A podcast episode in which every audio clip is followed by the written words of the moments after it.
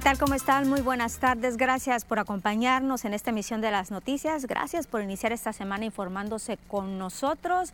Estamos transmitiendo también en vivo a través de nuestra red social del Facebook las noticias de Peculiacán. Nuestro número de WhatsApp 6671779946 a su disposición para que nos haga llegar ahí algunos comentarios. Vámonos directamente a la información. Se cumplen ya siete años de este polémico caso, el caso de los 43 jóvenes desaparecidos en Ayotzinapa.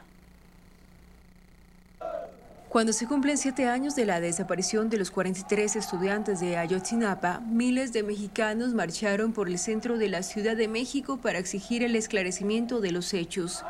Frente al monumento con el símbolo más 43, instalado años atrás, familiares y estudiantes corearon los nombres de los desaparecidos. Nosotros los que estamos aquí no vamos a dar un paso atrás jamás, hasta saber la verdad. Y si tenemos que morir, tenemos que morir, pero de pie y exigiendo justicia. La desaparición de los 43 estudiantes cumplió este domingo siete años con solo tres de los jóvenes identificados y el responsable de la investigación en el gobierno anterior, Tomás Herón, prófugo en Israel. Vamos a exigir justicia y vamos a seguir caminando hasta dar con el paradero de los 43 estudiantes, porque vivos se los llevaron.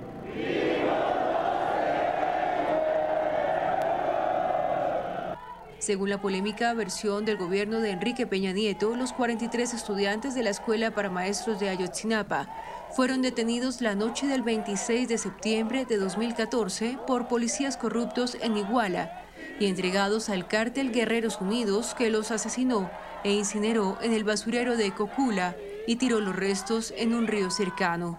Este relato, conocido como la verdad histórica, fue cuestionado por los familiares y por una investigación de la Comisión Interamericana de Derechos Humanos y su grupo interdisciplinario de expertos independientes, que señaló que los cuerpos no pudieron ser quemados en ese lugar. El gobierno de Andrés Manuel López Obrador reabrió el caso en 2018 y derrumbó definitivamente esa versión al identificar restos no calcinados de Cristian Rodríguez en 2020 y de Yosivani Guerrero en junio pasado, ambos en la barranca de la carnicería fuera del basurero. Estas dos identificaciones se suman a la de Alexander Mora, cuyos restos fueron hallados en el río en 2014. En este mismo tema, el integrante de la Comisión de Defensa de los Derechos Humanos en Sinaloa, Oscar Loza Ochoa, cuestionó el incipiente avance que han arrojado las investigaciones pese a la creación de un organismo especializado para el esclarecimiento de este caso y lo lejos que se ve el acceso a la justicia para los familiares. En el marco de estos siete años de lo que se considera uno de los episodios recientes más atroces de la historia violenta de México, el fenómeno de la desaparición forzada de personas de acuerdo a las cifras del mismo gobierno federal, registra, dicen, una disminución de apenas un 20% en la incidencia, que se traduce en más de 90 mil 90 mil personas desaparecidas en el país tan solo en el primer semestre de este año. Sin embargo, en Sinaloa, lejos de disminuir la incidencia, aumenta. En el estado desaparecen tres personas por día.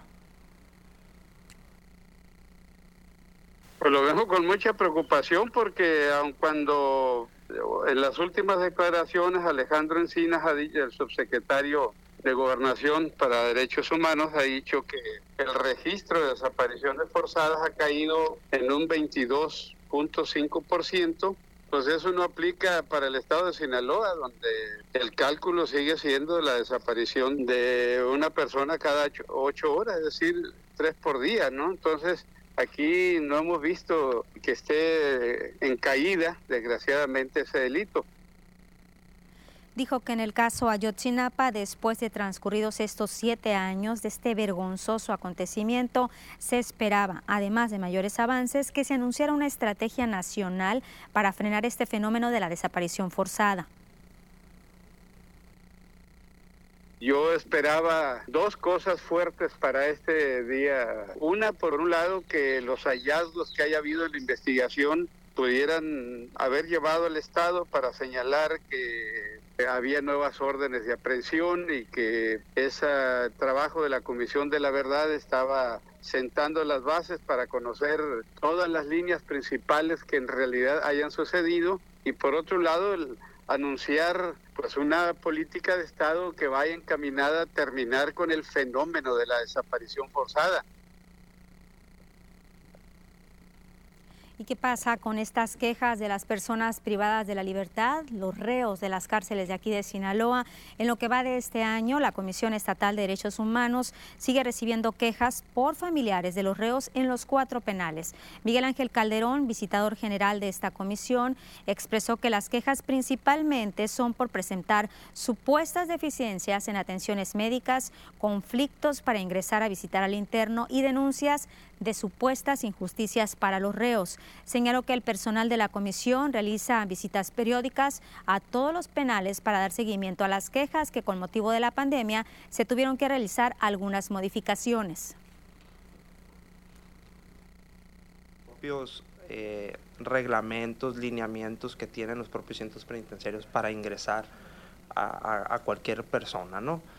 Eh, nosotros, la Comisión Estatal de los Derechos Humanos, constantemente acude eh, al interior de los centros penitenciarios a darle seguimiento a las quejas, a ver algunas situaciones que se están presentando, eh, a entrevistar a, las personas y, demás.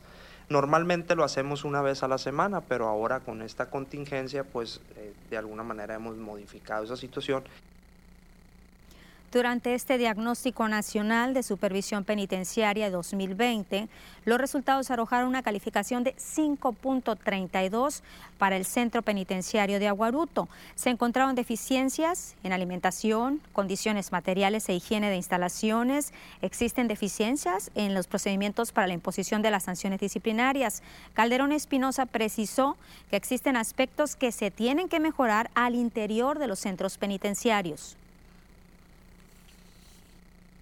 En estos diagnósticos eh, hay ciertos rubros que se analizan, que tiene que ver, eh, por ejemplo, con la cuestión de la población penitenciaria, la capacidad de los centros penitenciarios, este, las cuestiones de higiene, de salud y otros aspectos, otros aspectos que ellos también pues, van denotando y van quedando plasmados en los diagnósticos y, bueno, ahí queda plasmado ¿no? cada, cada rubro que se revisa. Y los integrantes de la CEMIC Sinaloa están en espera de ser llamados por las autoridades correspondientes, las autoridades municipales, para intervenir en esta valoración de los estudios estructurales de los edificios del centro de Culiacán. José Ángel Carrillo, presidente de CEMIC, dijo que aún no se les ha convocado para que formen parte de estas mesas de trabajo por parte de Protección Civil y el INA para supervisar los inmuebles comerciales. Y la Cámara puede intervenir y puede apoyar y puede este, opinar, estamos en la mejor disposición. Sobre todo en aquellos edificios pues, que ya tienen bastantes años. ¿no? ¿Que necesitaría hacer alguna rehabilitación? Primero nos inclinamos por el tema de la revisión y hacer un análisis y sacar un veredicto. ¿no? Y posteriormente ya empiezan las acciones, si hay que rehabilitarlo, si no hay que hacer nada si, si, si todavía es funcional o, o, lo que suceda, ¿no? Y es que sí, dice que es indispensable que periódicamente se realicen evaluaciones al interior de estos edificios para evitar tragedias como la que se registró en una zapatería de Culiacán en la que falleció lamentablemente una joven mujer.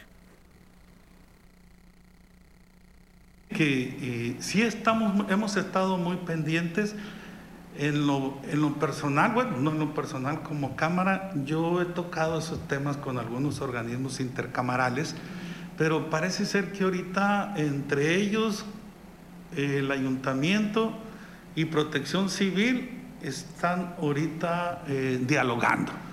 Mm, no sé si ya invitaron a algún organismo más, ¿no? Yo creo que vamos a esperar, hay que ser prudentes para ver cuál es la definición que tiene. Seguramente Protección Civil traerá su, sus peticiones, el Congreso también. Acompáñeme a una primera pausa. Al regreso hablaremos de los certificados de vacunación contra el COVID para el sector educativo.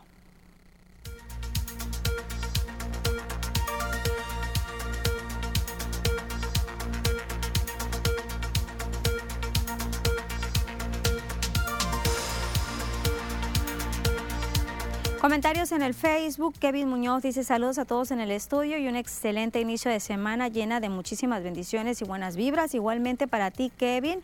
Nueva Ilón. Felicidades por el programa de aniversario de Canal 3. Fue más que, fue más que genial ver a Yolosochitl a cuadro. De repente sentía que daría la sorpresa de que Sábados de Carusel estaría de vuelta. Y es que es el único escaparate para resaltar el talento de nuestra niñez. Muchas gracias. César Díaz dice, hola, buenas tardes. Plebe, Lupita, un fuerte abrazo y felicidades. Gracias por mi cumpleaños. Dice, gracias, César.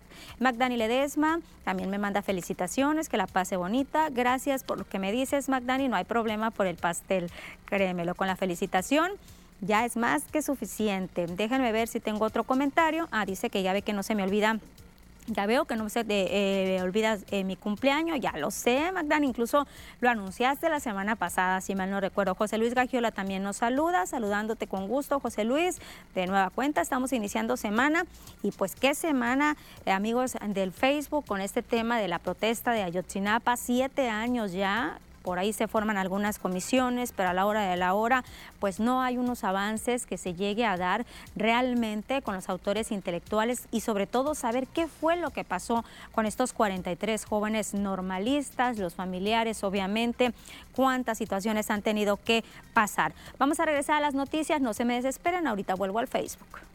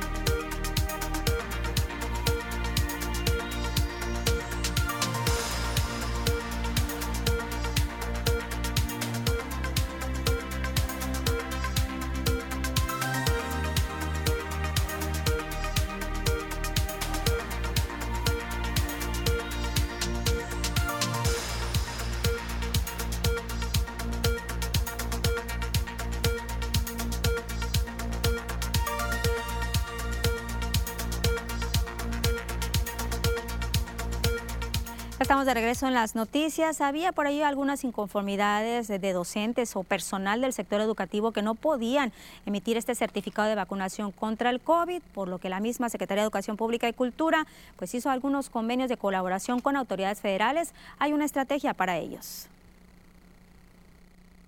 Ante señalamientos que había de personal docente en Sinaloa de no poder emitir su certificado de vacunación contra el COVID, la CEPIC estableció algunas acciones.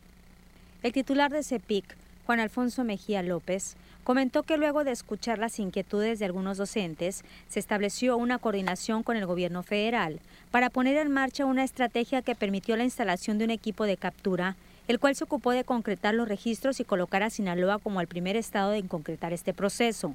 Durante la jornada de vacunación que se llevó a cabo del 11 al 14 de mayo, se logró inmunizar con el fármaco cancino a 76.181 personas, incluidos docentes, directivos, personal de apoyo a la educación y brigadistas en ocho sedes de aplicación distribuidos en la entidad. En los eventos de aplicación de la vacuna se realizó la captura inmediata de 58.982 personas, de las 76.181, en la plataforma federal, lo que les permitió acceder a su certificado desde el pasado mes de julio. El resto, que corresponde a 17.199, ya pueden descargar el documento que avala que ya fueron vacunados. Para descargar el certificado de vacunación contra el COVID, los docentes pueden ingresar con su CURP a la página electrónica cvcovid.salud.gov.mx. Desde ahí se envía un enlace para descargar el certificado al correo que el docente registró, o bien pueden enviar la palabra certificado al WhatsApp oficial de la Secretaría de Salud Federal, que es el 561-713-0557. El chat solicitará la CURP y al proporcionarla se descargará el documento. En caso de existir algún error en el registro y el docente no pueda descargar su certificado, pueden solicitar la corrección de datos en cvcovid.salud.gov.mx, diagonal corrección datos.html o acudir a la Dirección de Sistemas e Informática de CEPIC, donde revisarán su situación. Informan para las noticias TVP. Edición de Heidi Zazueta, reporta Lupita Camacho hace algunos días el rector de la UAS, el doctor Jesús Madueña, manifestaba esta inquietud que tenía por la aplicación de la vacuna contra el COVID a los menores de 18 años, también los estudiantes de preparatoria. Bueno, ya hay una buena noticia porque la UAS está exhortando a este sector de la población, a los estudiantes de preparatoria y licenciatura menores de 18 años de edad, para que se registren para esta aplicación de la vacuna. La máxima casa de estudios, en coordinación con la Secretaría de Educación Pública del Gobierno Federal, realiza este proceso. Se deben de realizar el registro en un formulario en el que se deberá anotar algunos datos que permitirán programar las dosis. El registro estará abierto las 24 horas del día, cerrándose el miércoles 29 de septiembre. Y un especialista de la Facultad de Psicología de la misma Universidad Autónoma de Sinaloa está alertando a la población, señala que en esta pandemia los casos de ansiedad se incrementan. Los síntomas que experimentan las personas son trastorno de ansiedad, se encuentra la falta de aire, sudoración excesiva, taquicardia, preocupación y miedo persistente por cualquier situación. La ansiedad no es algo que se puede identificar fácilmente, por lo que hay que estar alertas a este tipo de síntomas. Las personas que tienen este trastorno generalmente tienen miedos o preocupaciones. El psicólogo universitario, estamos hablando del coordinador, además del Centro de Servicios Psicológicos a la comunidad de la Facultad de Psicología de la UAS, Lenin Félix, advirtió ahí a los padres de familia que estén muy, muy al pendientes de sus hijos, de los niños y de los adolescentes que presentan episodios de ansiedad. Los invitó a que estén en constante comunicación con el infante, de tal forma que permita que exprese sus sentimientos, darle afecto, ser solidarios con ellos. En cuanto al resto de la población, recomienda practicar mucho yoga y realizar ejercicios de relajación. La misma Secretaría de Salud aquí en Sinaloa está haciendo este llamado, reiterar el llamado a no bajar la guardia. Sinaloa ha marcado en las últimas semanas pues sí una tendencia estabilizadora, lo cual permitió cambiar el semáforo epidemiológico verde, que recordar que estamos en verde hasta el 3 de octubre, pero es necesario que la sociedad y el gobierno aprenda a vivir en una nueva normalidad con prevención, dijo Efren Encinas Torres, secretario de Salud. Recordó que la OMS ha establecido que el mundo va a permanecer en pandemia al menos por tres años. Sinaloa ya se encuentra prácticamente con alrededor del 88 ciento en su población arriba de 18 años, con al menos una dosis, cerca del 77% con esquema completo de vacunación, pero todavía faltan acciones que debemos continuar haciendo, como el uso de cubrebocas, lavado de manos y sana distancia. Estamos en un semáforo verde con todos los indicadores que evalúa el área de salud federal después de haber estado en un rojo, como recuerdan, en julio, donde tuvimos una tercera ola de un impacto fuerte. Actualmente Sinaloa en verde hasta el 3 de octubre y dependerá de todos nosotros el seguir manteniendo estos eh, niveles de transmisión bajo al momento, con un porcentaje de ocupación hospitalaria discreto, pero también, como siempre lo señalamos, mayor compromiso. Así es, tenemos que seguir comprometiéndonos, aplicando estas medidas sanitarias para evitar que los casos de contagios se sigan aumentando y sobre todo las que personas que tengamos estas estadísticas de personas que están falleciendo a causa del coronavirus. Tenemos ya la vacuna, pero no lo es todo. Tenemos que seguir aplicando todas las medidas sanitarias. Vámonos a las estadísticas. ¿Cómo estamos iniciando esta semana? Decirles, seguimos en semáforo verde aquí en Sinaloa. Casos confirmados a nivel nacional 3.632.800. Sospechosos 511.357. Negativos 6.415.423. Fallecidos 275.446. Activos 59.825. Recuperados 2.998.461. Nuevos fallecimientos 147. Veamos ahora el estado. Tenemos los casos confirmados 71.298, 610 eh, sospechosos, fallecidos 8.470, 62.121 recuperados, 10 nuevos fallecimientos en Sinaloa. Vamos a irnos por municipios.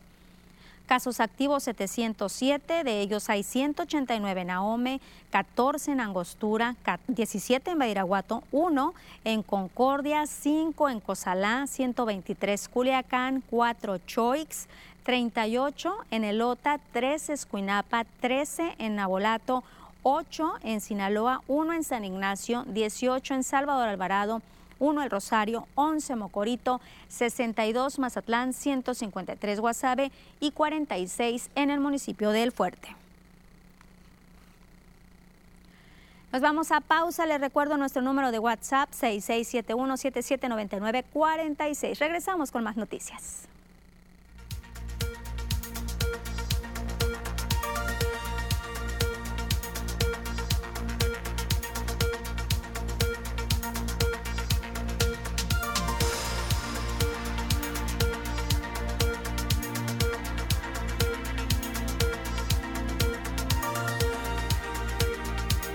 Más comentarios en el Facebook. Paola Palos dice, saludos Lupita, aprovecho para felicitarte por tu cumpleaños. Un abrazo, otro para ti, Paola, y más porque mañana es tu cumpleaños. Tampoco se me olvida de tu cumpleaños, Paola. Gracias. Casi nacíamos el mismo día pero diferente año. Paola, ya sé que eres mucho más joven que yo. María Salazar dice muchísimas felicidades, Lupita, un fuerte abrazo desde la distancia. Gracias, María. Otro comentario que está llegando ténganme un poquito de paciencia, por favor, no quiero que se me pase ninguno. Mario Martínez, buenas tardes, Lupita, saludos desde Villajuárez. Hola Mario, Antonio Ibarra, la penitenciaría con muchas necesidades y Quirino gastando 12 millones en luces. Ahí está el comentario. Todos bienvenidos. Emanuel Beltrán dice, hola Lupita, buenas tardes. Yo digo que estamos en verde por la serie del Caribe. Se acaba la serie del Caribe y estamos en semáforo rojo, lo que dice Emanuel Beltrán. Respecto a este semáforo epidemiológico, pues sí, estamos en verde. Vamos a ver cómo nos va a partir de ya la próxima semana, si vamos a continuar o no, a partir del 4 de octubre exactamente, que es cuando ya se implementaría otro color de semáforo. Veremos si seguimos en color verde o si retrocedemos, pero también tenemos que poner muchísimo de nuestra parte, seguir aplicando todas las medidas de sanidad, no nada más porque nos estén bombardeando las autoridades de salud, también uno tomando conciencia. Ya estamos vacunados, qué bueno, hay que felicitarnos por eso, porque hay muchas personas que no se quieren vacunar, pero tenemos que seguir cuidándonos. Vamos a regresar con las noticias y ahorita vuelvo al Facebook.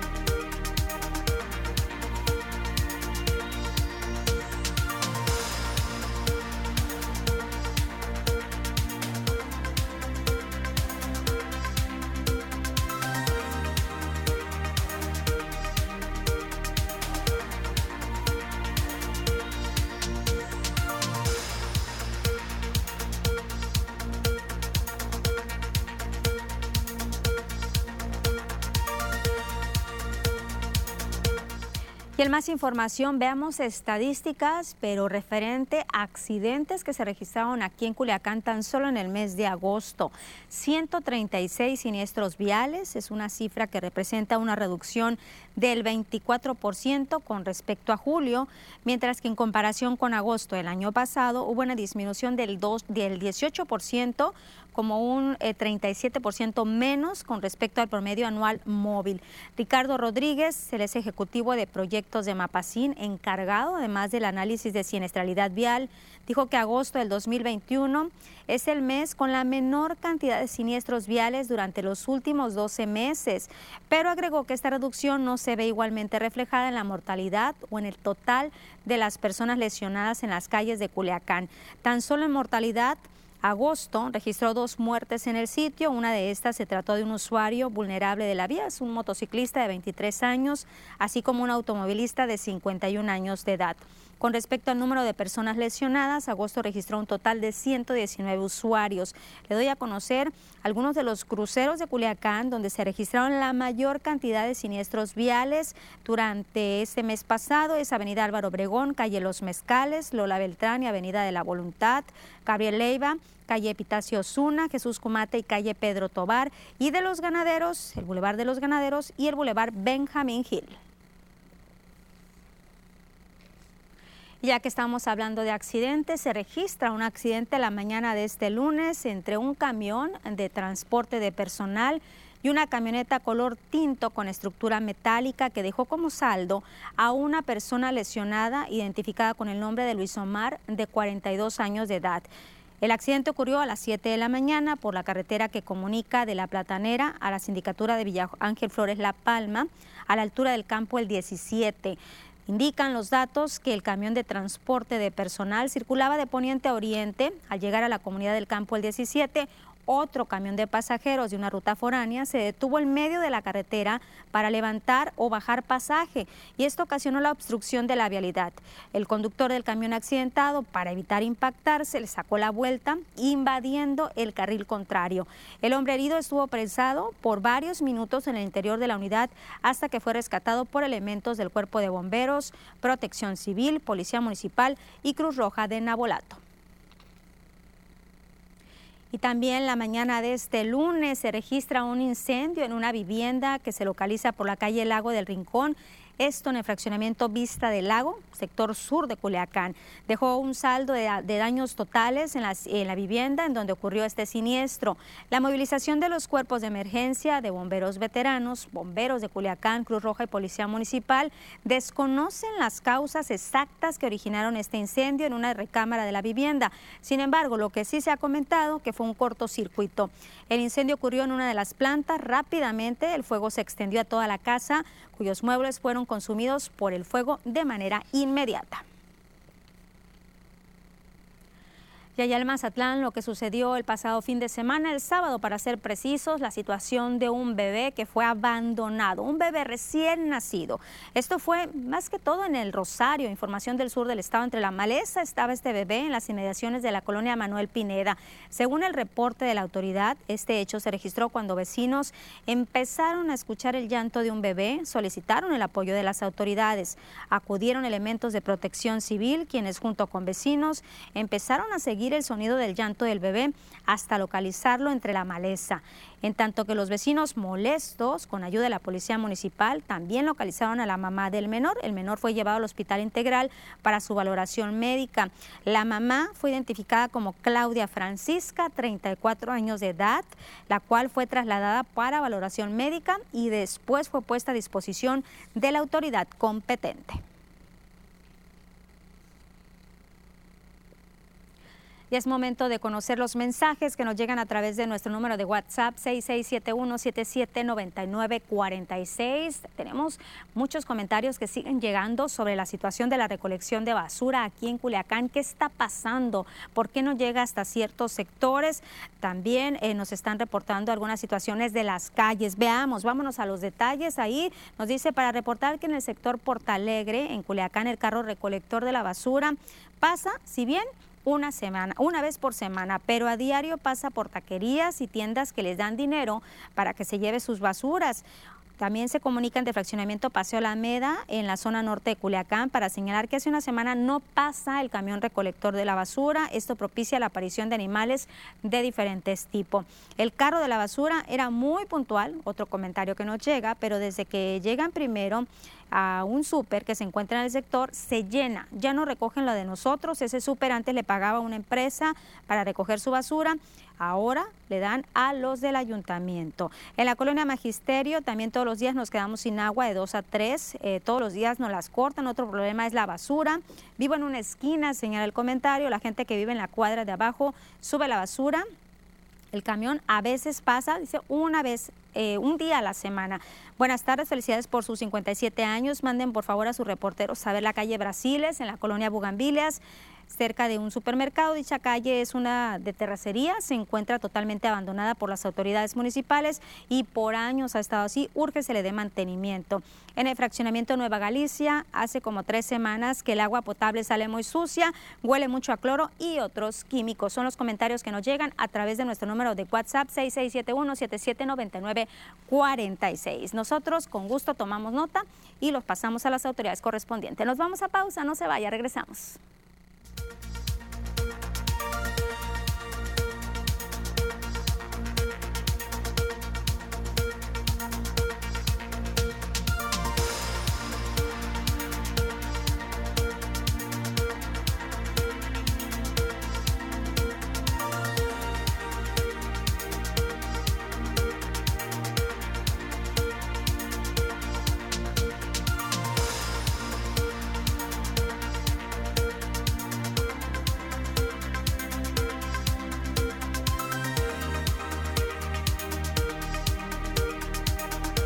Comentarios de Andrés Ortiz Bastidas en el Facebook. Dice, hola Lupita, buenas tardes, felicidades hoy en su cumpleaños.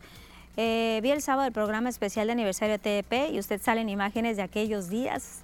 Y con todo respeto, dice, pero usted como los buenos vinos, felicidades. Ah, muchas gracias. Pues sí, ahí estuvimos. Ya son bastantes añitos aquí en esta televisora. Gracias también por los comentarios que me dicen de que sigo igual. Gracias, de verdad. Algunas personas me identifican con el pelo cortito, otras con el pelo largo, pero siempre están ahí. Gracias de verdad, como el señor Noé Bailón, que estaba comentando este programa que se realizó, que se transmitió el sábado pasado, el sábado por la noche. Y ahí le trae muchos recuerdos el programa de sábados de carrusel, claro, con mi paisano, el doctor Rodelo, queridísimos por todos. Qué decir de Yolosochil, también queridísima, simpatiquísima Yolosochil Rodelo. Regresamos a las noticias. Avisaida Espura nos espera.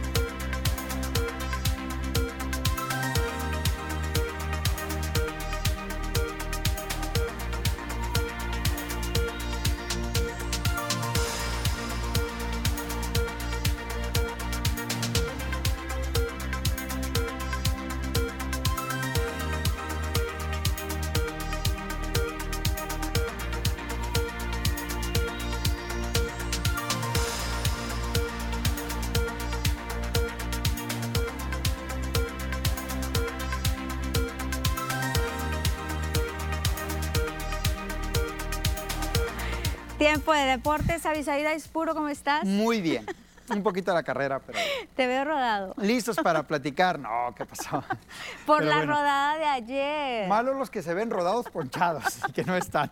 Pero bueno. Atácale, Como bien se dice. Lupita, gracias. Vámonos con la información deportiva. Y hablando de rodados, precisamente vamos a platicar acerca de la rodada eh, del 57 aniversario de TVP. Toda una gran fiesta la que se vivió por las principales calles y avenidas del primer cuadro prácticamente de la ciudad de Culiacán. Vamos a ver las imágenes imágenes de lo que se vivió ayer domingo muy tempranito, Lupita, estuvimos desde bien temprano, eh, pues ahí conviviendo con los aficionados, la gente de Culiacán, los aficionados al ciclismo en Culiacán y pues se vivió la gran fiesta, un evento para conmemorar el 57 aniversario de TVP, antes Canal 3 Culiacán, así que la gente salió, sacó su bicicleta, fue a rodar, participó en la entrega de regalos también que tuvimos. Al final hubo fiesta, hubo música y todo para celebrar este 57 aniversario de TVP. Bueno, vámonos con más detalles de la información eh, deportiva, platicar eh, de esta visita que recibió el gobernador del estado de Sinaloa, Quirino Ordaz Coppel, y la señora eh, Rosy Fuente de Ordaz. Estuvieron ahí en Palacio de Gobierno recibiendo a los dos medallistas sinaloenses en los Juegos Paralímpicos de Tokio, Juan Diego García de Culiacán, medallista de oro, y Rosa María Guerrero de Mazatlán, medallista de bronce. Los dos recibieron reconocimiento y apoyo económico por parte del gobernador del estado de Sinaloa, quien los impulsó a seguir practicando la disciplina deportiva. Aquí las palabras del gobernador. Y échenle muchas ganas, es un gran paso que dieron, pero el objetivo es mantenerse y para mantenerse hay que tener mucha disciplina y mucha mente mucho ejercicio, mucha organización, mucho esfuerzo, pero hay que seguir poniendo en alto el nombre de Sinaloa, porque ustedes son ejemplos para otros Felicidades, por supuesto, a estos dos medallistas eh, paralímpicos en Tokio 2020. Juan Diego García era el tema del para taekwondo y Rosa María Guerrero, por supuesto, en el tema de lanzamiento de disco. Los dos recibiendo este reconocimiento por parte del gobernador del estado de Sinaloa. Vámonos con más detalles de la información. Protocolos para la Liga Mexicana del Pacífico de Béisbol. Hoy, eh, eh, hoy por la mañana, el presidente del circuito, Marca Nizales, dio a conocer que ya habiendo conociendo un poquito más del tema del coronavirus, pues los 10 estadios de la Liga Mexicana del Pacífico van a contar con aficionados. Ya va a depender el porcentaje de aficionados, dependiendo, por supuesto, el semáforo que se encuentre cada estado de la República Mexicana, en donde tenemos béisbol del Pacífico. Esto fue lo que dijo el presidente de la Liga Mexicana del Pacífico del mundo médico acerca de cómo tratar a alguien. Dos, hay muchísima gente vacunada con una o dos dosis, que también sabemos que eso no significa que no puedan contagiarse. Por lo mismo, hay que seguir con los mismos protocolos de, cuidados de sana distancia, de cubrebocas, de higiene, etcétera. Pero sin duda, las vacunas eh, dan la tranquilidad de que no haya enfermedades, de que la enfermedad pueda ser tan, tan fuerte o tan dura. ¿no? En más de la Liga Mexicana del Pacífico de Béisbol, mañana estaría reportando Benjamín Gil a los entrenamientos de los tomateros de Culiacán de cara a la próxima campaña, la cual arranca el día 5 de octubre. Es decir, Benjamín Gil estaría trabajando únicamente una semana previa al arranque de la temporada. Mañana reporta el manager Guinda. Julio Urias se convirtió en el pitcher campeón, así es, Julio Urias, el de Culiacán, el pitcher campeón en lo individual, en ganados y perdidos al conseguir su victoria 19 a cambio de tres derrotas, lanzó cinco entradas, cinco hits, una base, tres ponches sin carreras, la efectividad en 3.01. Los Dodgers derrotaron a los Diamondbacks.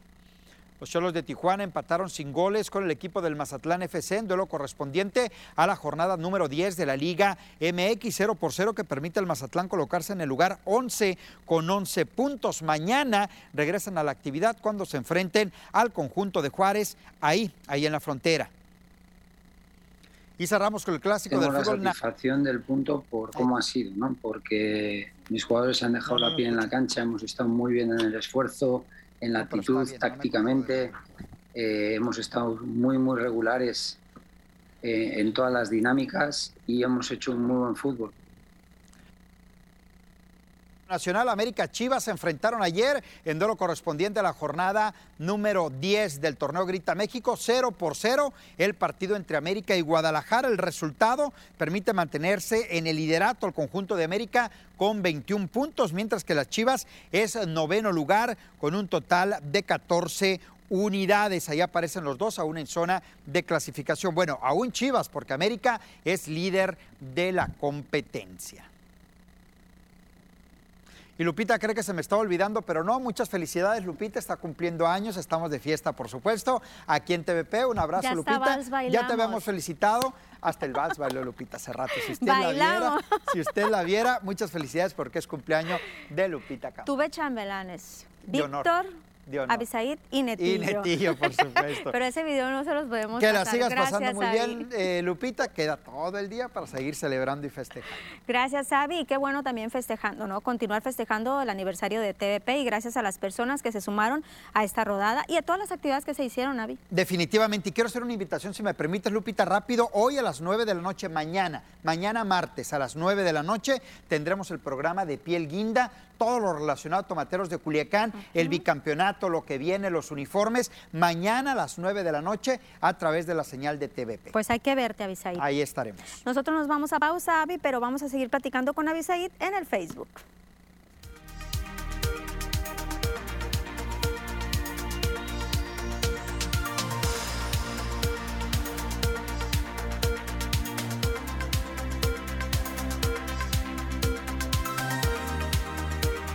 Avi, danos un adelantito de lo de mañana, de la piel guinda. Mañana hay un programa especial, 9 de la noche, a través de la señal de TVP el 10.1, de piel guinda. ¿De qué trata esto? El presidente de Tomateros de Culiacán, el presidente ejecutivo, el señor Héctor Ley, nos habla de esa clave para obtener el bicampeonato, lo que viene buscando el tricampeonato, los uniformes, entrevistas con jugadores. Tendremos todo, todo, parte de la historia de lo que ha sido Tomateros de Culiacán, sobre todo en, en, en este pasado cercano, ¿no? Con ese bicampeonato que estarán buscando de cara a la próxima campaña a una semana de arrancar la temporada. Oye, ¿y no han dicho cómo va a ser la inauguración? Va a haber fiesta, va a haber fiesta inaugural, están retomando ese tema, no hay nada claro todavía, por lo regular lo dejan en una sorpresa, pero sí adelanto que habrá ceremonia de inauguración. ¿Capacidad? Todavía no se dice, pero parece ser que podría ser el 60-70%. Pues es que estuvieron en el 75 en el clásico. En el clásico, 60 mil aficionados. Sí. Avi, te veo mañana. Que lo ¿eh? sigas pasando muy Gracias, bien. Gracias, Avi. Regresamos a las noticias.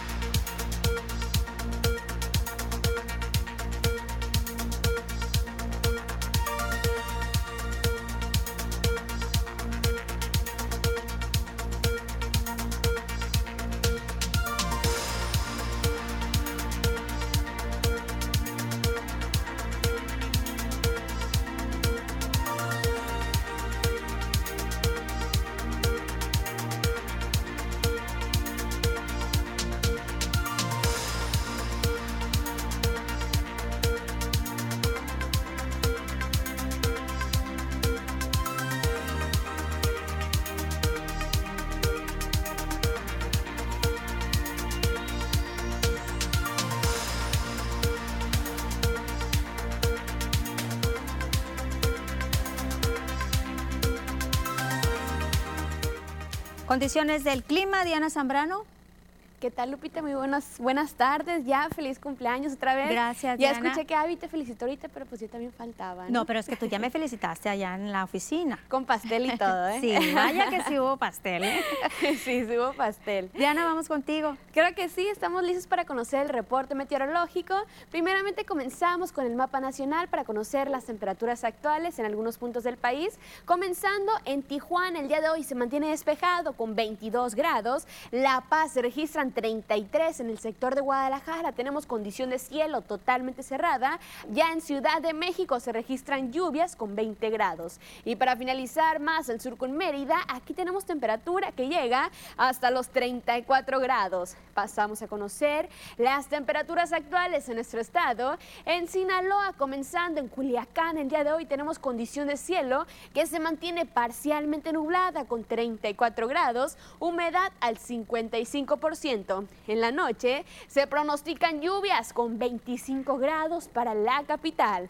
Nos vamos ahora al sector de Guamúchil. El día de hoy tenemos condición de cielo igual que en la capital, se mantiene parcialmente nublado con 35 grados, humedad al 50%. En la noche tenemos 24 grados, igual tenemos pronóstico de lluvias para la noche en ese sector. Ya para finalizar, en el sector de Guasave, el día de hoy tenemos una temperatura que llega hasta los 36 grados. En este sector tenemos condición de cielo totalmente cerrada, la humedad al 42%, precipitaciones al 25%. En la noche se pronostican 23 grados sin pronóstico de lluvia para ese sector.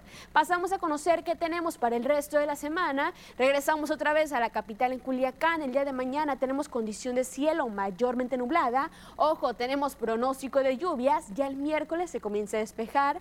Las máximas que van a variar entre los 34 y los 35 grados para la capital.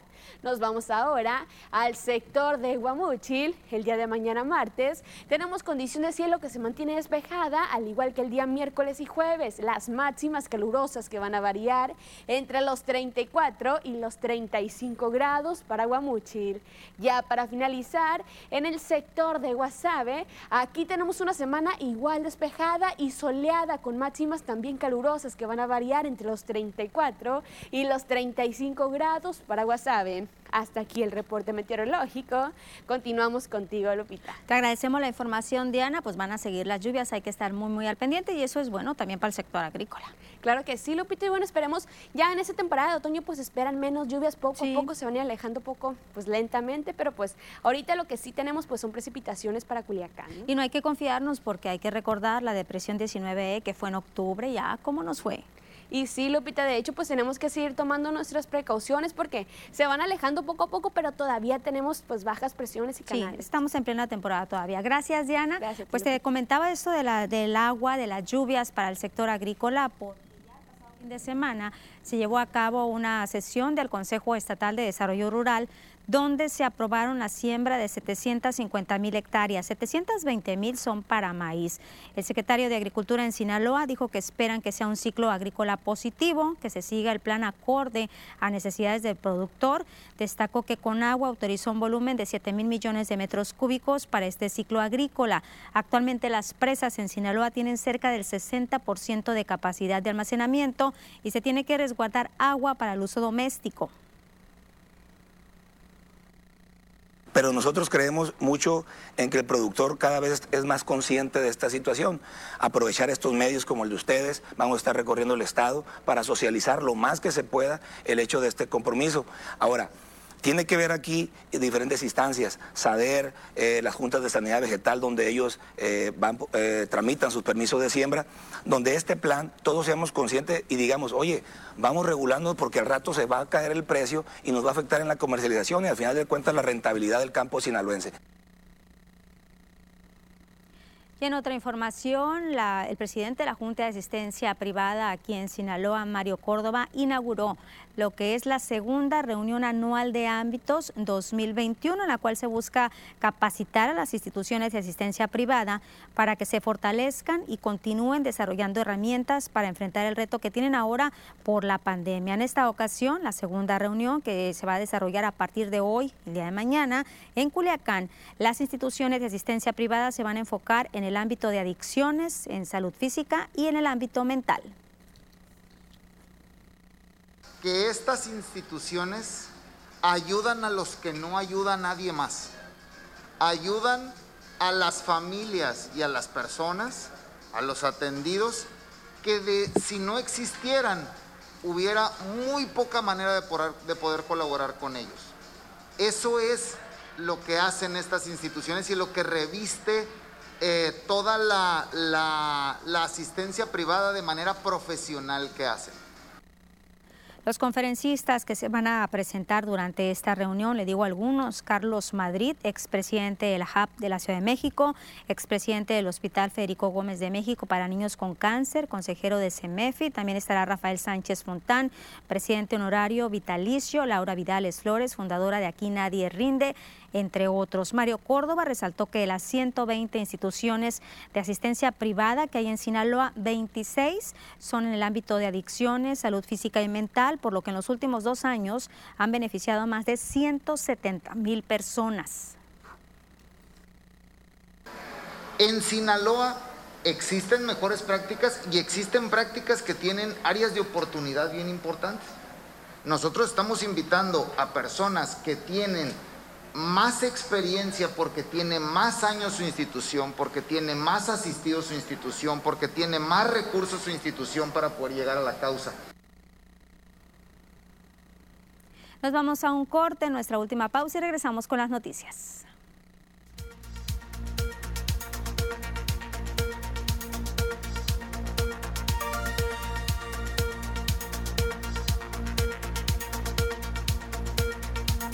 No sé si el comentario de Mario Martínez ya lo leí hace unos momentos en Facebook, pero gracias de todas maneras. Me manda a felicitar por mi cumpleaños. Un fuerte abrazo. Gracias, Mario.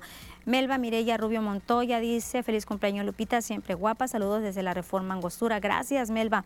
Elizabeth Rivera, muchas felicidades Lupita Camacho, que se la pase de lo mejor, rodeada de toda la gente que la quiere y bendiciones. Igualmente, gracias a todas las personas que se han comunicado conmigo que me hacen llegar sus mensajitos por mi cumpleaños. Gracias, de verdad todos los valoro. Ezequiel Guerrero, muchas felicidades, un abrazo, que Dios te bendiga hoy y siempre, que cumplas muchos años más siempre. Gracias, de verdad, les decía, pues a todas las personas, los mensajes de WhatsApp, las llamadas, comentarios, todo, todo, todo, las demostraciones de cariño desde, desde mi corazón.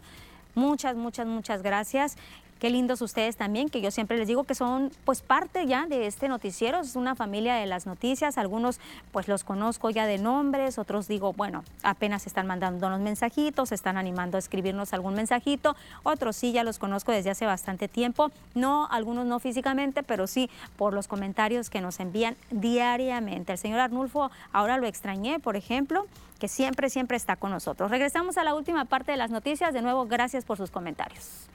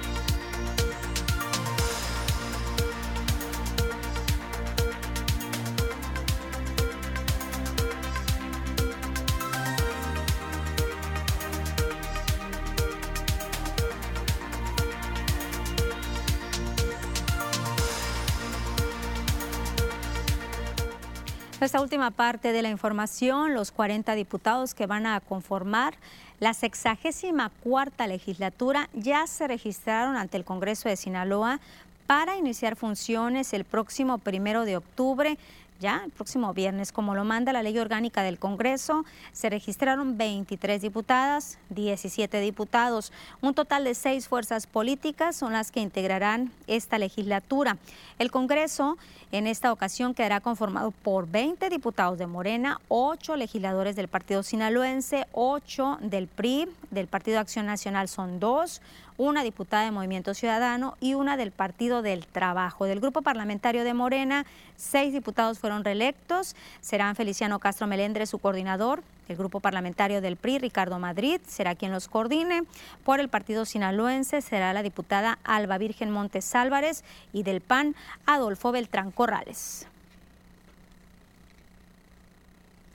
Y el gobierno de México condecoró a Roberto Ricardi, comandante de la Carabineros de Protección para la Protección del Patrimonio Cultural de Italia, por su labor en la recuperación de piezas arqueológicas. El canciller mexicano Marcelo Ebrard dijo que a Roberto Ricardi se le da la condecoración más alta que otorga el Estado mexicano a un extranjero. Es la Orden Mexicana del Águila Azteca.